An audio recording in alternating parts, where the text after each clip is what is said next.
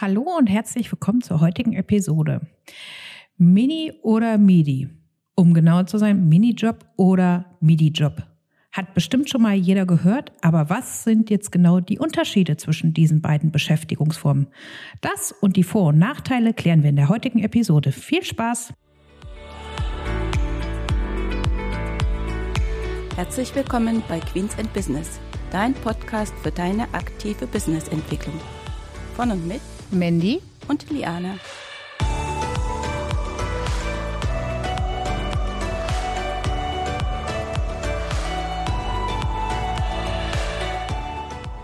Hallo und herzlich willkommen zurück zur heutigen Episode. Unser Thema ist heute ja Minijob oder Midi-Job. Natürlich bin ich wie immer auch nicht alleine unterwegs. Die Liane ist mit im Boot. Hallo und herzlich willkommen. Ja, Minijob oder Midi-Job. Wir wollen heute mal die Unterschiede beleuchten und wir beginnen jetzt mal mit der Bezeichnung. Also, der Minijob wird auch genannt geringfügige Beschäftigung. Und dabei ist das Arbeitsentgelt maximal 450 Euro. Hier muss ich aber schon mal spoilern. Oktober 2022 soll voraussichtlich die Grenze für den Minijob steigen auf 520 Euro. Denn der Gesetzentwurf zur Erhöhung des Schutzes durch den Mindestlohn wurde verabschiedet. Also schauen wir mal, ob sich da an der Grenze was tut. Die Grenze soll dann zukünftig auch eine dynamische Grenze sein und äh, zwar immer dann steigen, wenn der Mindestlohn steigt und als Grundlage sind zehn Stunden die Woche zu berücksichtigen. Also sprich zehn Stunden mal 52 durch 12 mal Mindestlohn wird dann zukünftig die dynamische Grenze sein, bis wohin der Minijob geht. Liane, wie sieht's bei dem Minijob aus? Ja, der MIDI-Job, das ist also der Job, der zurzeit ab 450 Euro und 1 Cent gilt bis zu einer Grenze von zurzeit noch 1300 Euro. Und auch diese Grenze wird verschoben aufgrund äh, des oder voraussichtlich äh, verschoben aufgrund des Gesetzentwurfs ab Oktober auf 1600 Euro. Ist eigentlich die Folgewirkung, denn wenn die 520 Euro steigen, macht es ja auch Sinn, äh, dass dann die äh, Grenze von 1300 auch steigt, eben auf 1600 Euro. Aber keine Angst, für die Zeit dazwischen, zwischen 450 und 520, gibt es natürlich etwas, eine Übergangsregelung und die erzählt Mandy. Ja, das ist der sogenannte Bestandsschutz und der gilt bis zum 31.12.2023. Das heißt, alle, die jetzt in diesem Grenzbereich von 450 Euro und einem Cent und den 520 Euro verdienen, haben jetzt zwei Möglichkeiten. Entweder Sie sagen, ja, ich bin weiterhin versicherungspflichtig. Das aber, wie gesagt, nur bis zum 31.12.2023. Oder Sie können auch jetzt schon einen Antrag auf Befreiung stellen. Das heißt, man wäre dann sozialversicherungs- und steuerfrei zu berücksichtigen. Die beiden Wahlmöglichkeiten hat man ab dem 01.01.2024 kann ich mich natürlich nicht mehr entscheiden. Dann muss ich entweder mein Gehalt aufgestockt haben oder wie gesagt, ich bin dann eben ein sogenannter Minijob wieder.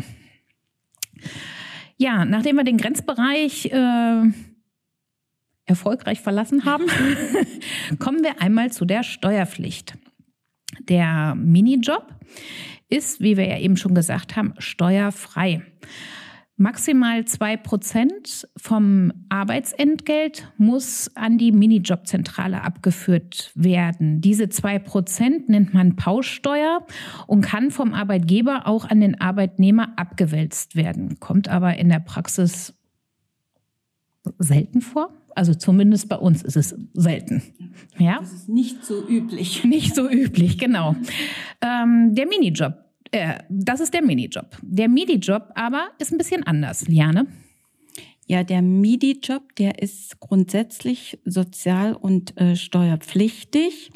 Hier ist aber die Besonderheit, deswegen auch eben die Bezeichnung MIDI-Job, dass der Arbeitgeber zwar die ganz normalen Beiträge zur Krankenversicherung, Rentenversicherung, Arbeitslosenversicherung, Pflegeversicherung bezahlt, also den hälftigen Anteil. Und der Arbeitnehmer dem Grunde nach auch, aber er hat einen geringeren Beitrag äh, zu zahlen. Also bei dem sind die Prozente etwas geringer. Das ist aber so eine komplizierte Formel, die habe ich wirklich nicht im Kopf. Aber wir haben einen Blogartikel dazu geschrieben und wenn ihr die unbedingt nachlesen wollt und wissen wollt, wie die zu berechnen ist, dann findet ihr die auf dem Blogartikel. Aber der Vorteil ist dann eben, wenn ich als Arbeitnehmer geringere Sozialversicherungsbeiträge habe, ist also auch mein Nettolohn dann letzten Endes höher. Genau, und beim Minijob, ich hatte ja eben nur die Steuerpflicht angesprochen, äh, bei den Beiträgen zur Sozialversicherung zahlt der Arbeitnehmer eben gar nichts, nur der Arbeitgeber zahlt Beiträge äh, in Form von 13 und 15 Prozent. Aber auch das alles ganz genau in unserem Blogartikel äh, haben wir es euch aufgeschrieben. So, Mensch, fehlte irgendwie was. Ähm, was ist jetzt aber noch die äh, Besonderheit äh, bei dem Minijob? Und zwar, äh, wenn ich keine Hauptbeschäftigung habe, dann kann ich mehrere Minijobs äh, haben, bis maximal derzeit 450 Euro. Das heißt, die werden alle zusammengerechnet. Überschreite ich aber auch nur um einen Cent diese 450 Euro Grenze im Durchschnitt, dann sind alle Minijobs, die ich habe, versicherungspflichtig. Eine einzige Ausnahme ist mit Beamten, aber das wird jetzt hier zu kompliziert und würde hier den Rahmen sprengen. Ähm, das haben wir euch auch nochmal im Blog ähm, ja, verlinkt.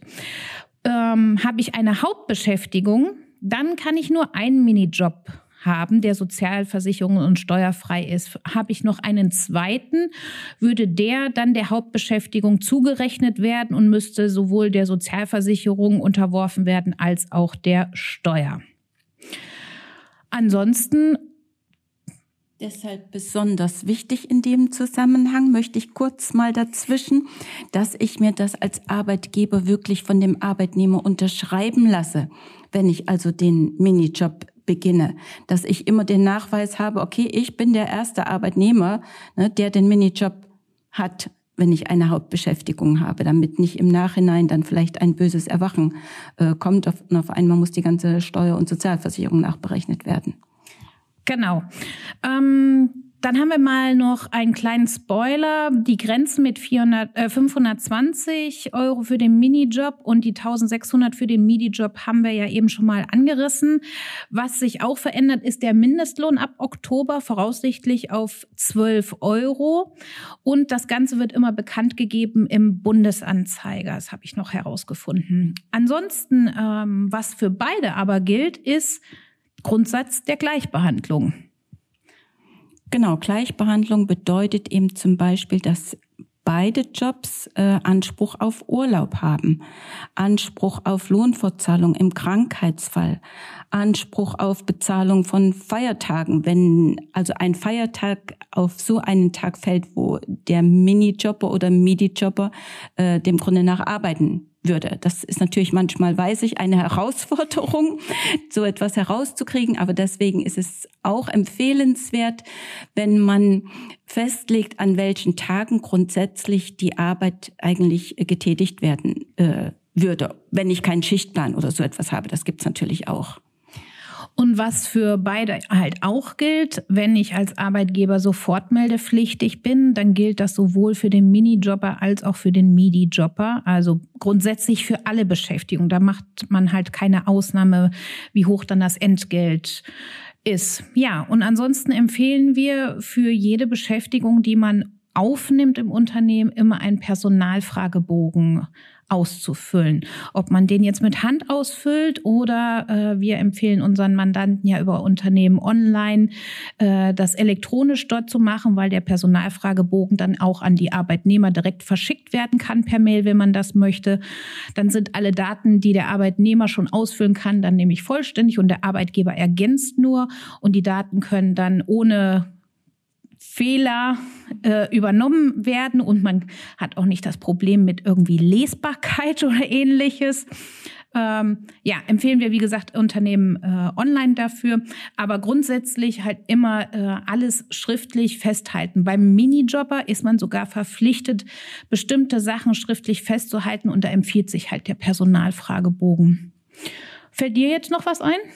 Was wir vielleicht noch dazu sagen könnten, ähm, wäre etwas, wenn ich ja diese Grenze von den Minijobbern habe, dass wenn ich zum Beispiel Sachbezüge, also steuerfreie Sachbezüge bezahle, dass ich die, also dass die nicht äh, in die Sozialversicherungspflicht dann gelangen, wenn ich die 450 Euro damit überschreite. Also unsere bekannte Sachbezug ne, von den 50 Euro, die wir in diesem Jahr haben. Also wenn ich 450 Euro bezahle plus 50 Euro Sachbezug, bleibt das steuer- und sozialversicherungsfrei, das äh, Ganze.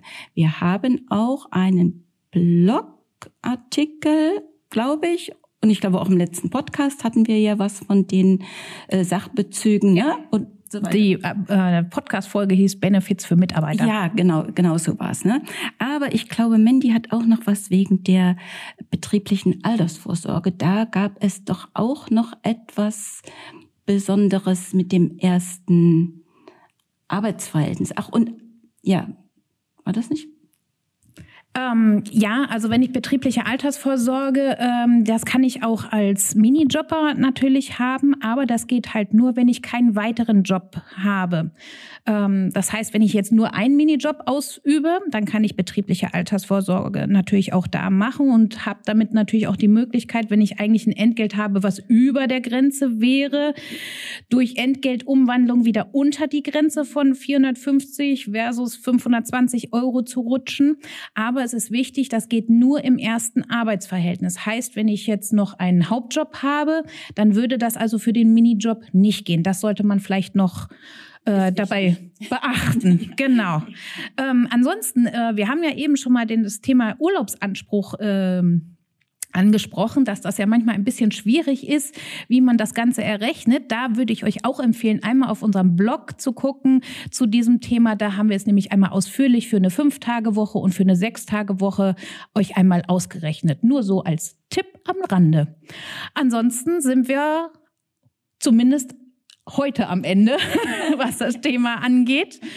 Wir hoffen, euch hat die Folge äh, gefallen und ja, wir würden uns freuen, wenn ihr unseren Podcast bei iTunes oder bei eurem Podcast-Anbieter mit einem 5-Sterne-Pünktchen bewertet. Das wäre super. Ansonsten wünschen wir euch eine schöne Woche. Bis dahin. Tschüss. Tschüss.